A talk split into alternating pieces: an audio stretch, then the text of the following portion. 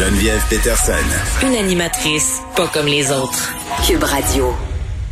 Bon, je vous le rappelle, plus de 10 000 Québécois ont tristement été fauchés par la COVID-19 en un an. C'est la journée où on commémore euh, leur décès. On va parler de ce triste anniversaire avec Geneviève Guilbeault, vice-première ministre et ministre de la Sécurité publique. Madame Guilbeault, bonjour. Bonjour. Oui, bonjour. Oui, je vous entendais pas. Merci d'être avec nous. Eh, Madame Guilbeault, ministre de la Sécurité publique, vice-première ministre, le tout en temps de crise sanitaire. Euh, rajoutez à ça que c'est votre premier mandat. C'est quand même toute une arrivée en politique. Vous avez des jeunes enfants. Est-ce que vous avez dormi cette année?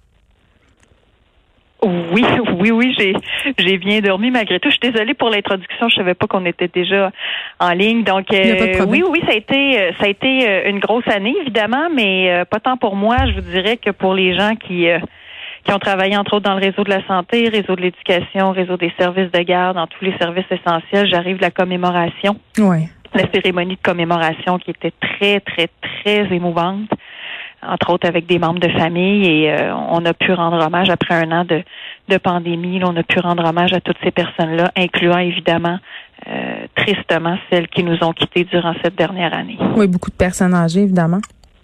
Oui, beaucoup de, de, personnes âgées, groupes plus vulnérables. Et euh, évidemment, avec les règles sanitaires, on ne pouvait pas accueillir tous les membres de famille. Des, on était à plus de 10 000 personnes qui sont décédées, malheureusement. Mais il y avait certains membres de famille. Il y avait aussi des représentants de professions qui ont été au front depuis un an. J'ai parlé entre autres à la représentante des inhalothérapeutes, des gens du Jeffrey Hale ici à Québec aussi, euh, le lieu de la première grosse éclosion dans le réseau euh, hospitalier ici dans la capitale nationale. Donc mm.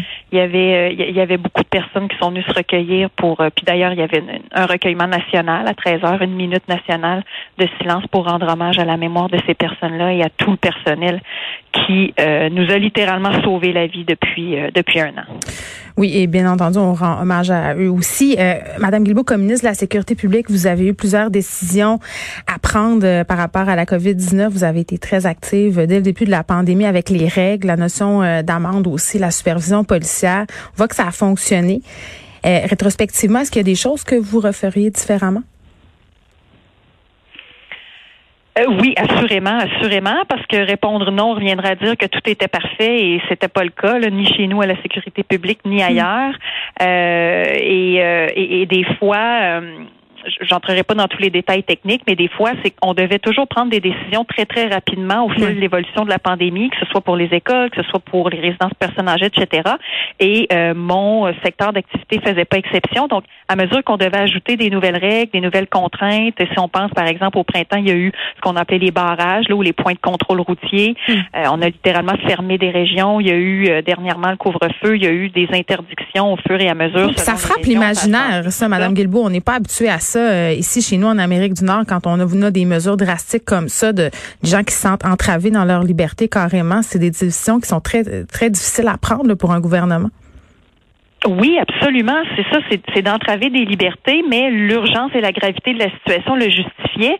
Donc, mm. prendre la décision en soi et dire on va aller là, on va priver euh, ou, on va demander aux gens euh, de, de, se priver de telle ou telle chose et de, de respecter telle ou telle règle. Mais mm. ensuite de ça, il faut faire euh, atterrir, si vous me passez l'expression, atterrir ça sur le terrain. Et moi, un de mes soucis aussi, c'était toujours de m'assurer que nos policiers, nos policières ont des outils de travail clairs, ont des consignes claires, puis ont aussi la possibilité d'encadrer l'application de ces mesures-là de manière euh, efficace et aussi simple que possible. Parce que c'est une chose de dire maintenant c'est interdit de faire telle chose ou c'est obligatoire de faire telle chose. La seule policier ou la policière qui arrive, qui voit un comportement qui est pas conforme à ce qu'on a décrété, ben il faut qu'il soit capable de dire ben qu'est-ce que je fais, est-ce que c'est un avertissement, est-ce que je donne une contravention, combien, comment ça fonctionne? Fait que toujours m'assurer d'outiller nos policiers aussi, parce que nos 15 000 policiers font partie de ces personnes-là très essentielles dans la dernière année que je remercie à chaque fois que j'en ai l'occasion, incluant aujourd'hui. Et ça ajoute un gros surcroît de travail pour eux, bien sûr, toutes ces règles liées à la pandémie.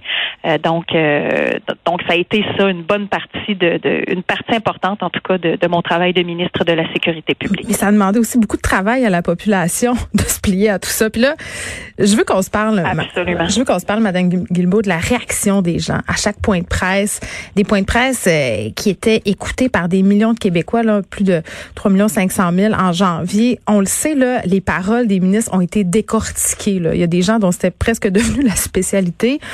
Euh, entre autres, une fois, vous avez utilisé le fameux euh, mot docile pour parler des Québécois et des Québécoises. Euh, ça a pas fait, ça a, pas, ça a fait jaser pas mal des gens qui étaient insultés de ça.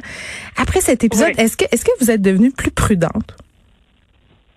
Bien, certainement que je m'assure de la définition des mots, parce que la vraie histoire de cette affaire-là, et c'est très vrai, très, très vrai ce que je vous dis là, c'est que je pensais que ce mot-là, et moi qui m'enorgueillis de, de, de, de de, de, trouver importante la langue française, d'accorder une grande importance à la, à la, précision, à la diversité des termes.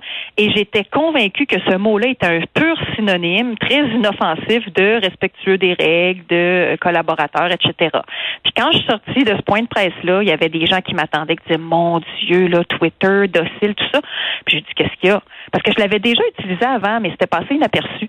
Fait que, c'était peut-être un peu exagéré comme, comme ben, réaction? Bon, en même temps, quand on regarde la définition, parce que je me suis empressée d'aller voir sur Internet et de constater qu'effectivement, c'était tout à fait inapproprié comme choix de terme, je me suis excusée sur Twitter, mais euh, maintenant, je, je, fais très attention. Puis, je me mets à la place de quelqu'un qui connaît, contrairement à moi, la bonne définition, puis qui entend ça à deux, trois reprises euh, de la vice-première ministre à la télé. C'est vrai que c'est, disons, c'est euh, un peu déroutant.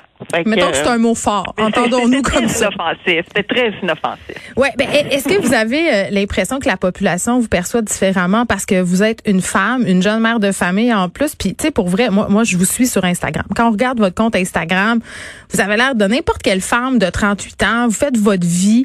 Euh, c'est à mon sens une force quand même assez incroyable au niveau du jeu des relations publiques, mais en même temps ça peut aussi vous nuire. Est-ce qu'on vous a attaqué? Déjà à cet effet?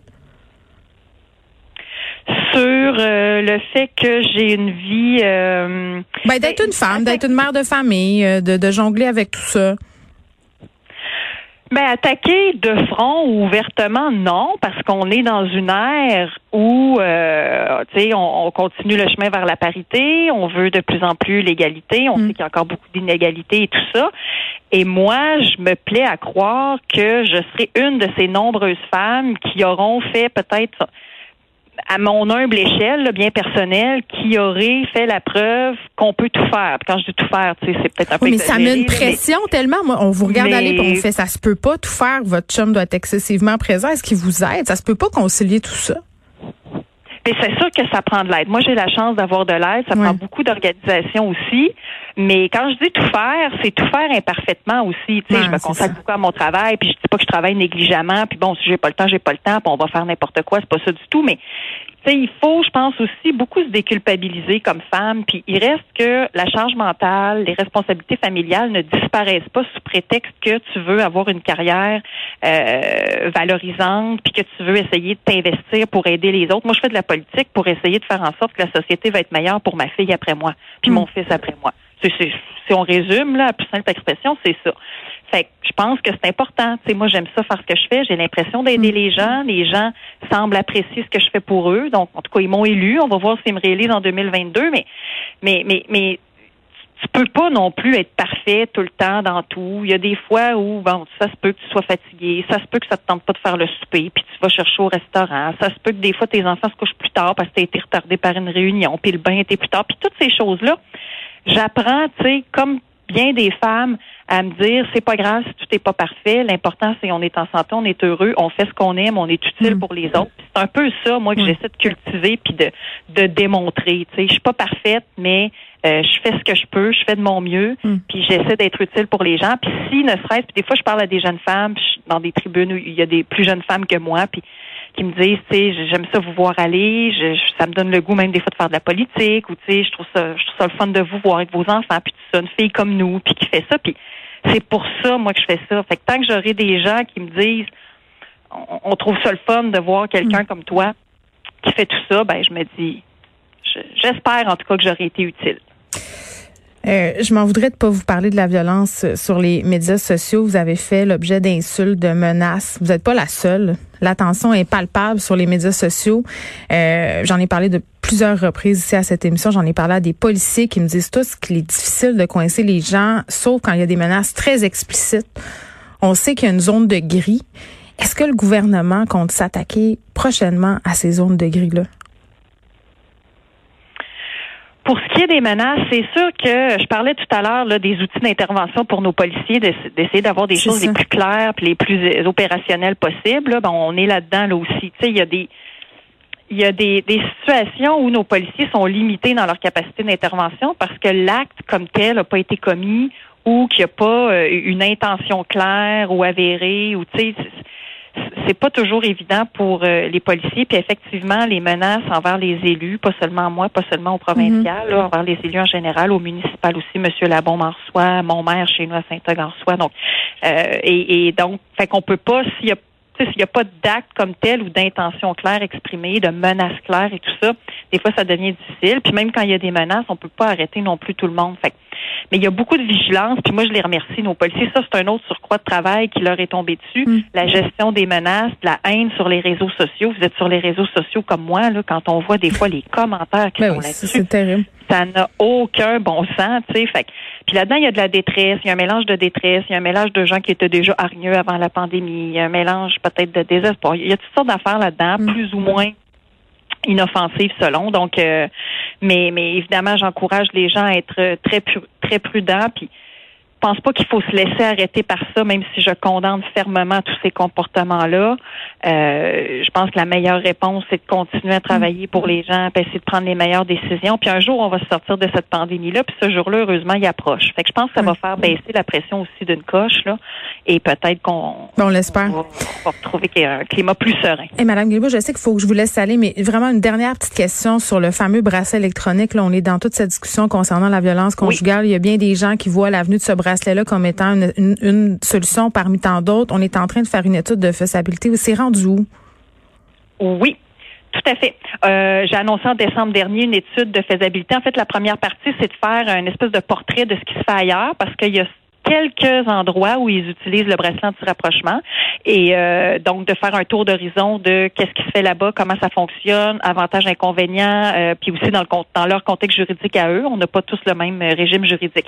Donc bref, de faire le tour d'horizon, puis dans un deuxième temps d'évaluer la faisabilité d'implanter ça ici au Québec à la lumière d'une fois qu'on saura comment ça s'est passé. Ça va prendre combien de temps, mettons? Fait que euh, là, moi, je m'attends à recevoir bientôt ce printemps le premier rapport du tour d'horizon et mars l'an prochain, donc maximum dans un an, le rapport sur la faisabilité comme telle d'implanter ça au Québec. Parce que c'est une solution qui est pleine d'espoir, puis je comprends les gens de s'y raccrocher, mais il y a beaucoup d'enjeux juridiques liés à ça, sur les questions de liberté, euh, qui va le porter, est-ce que ça prend le consentement, etc. Donc, faut le faire comme il faut, mais il faut au moins commencer. Euh, en, si on veut un jour en arriver à peut-être l'avoir, il faut commencer quelque part. Et là, c'est bel et bien commencé.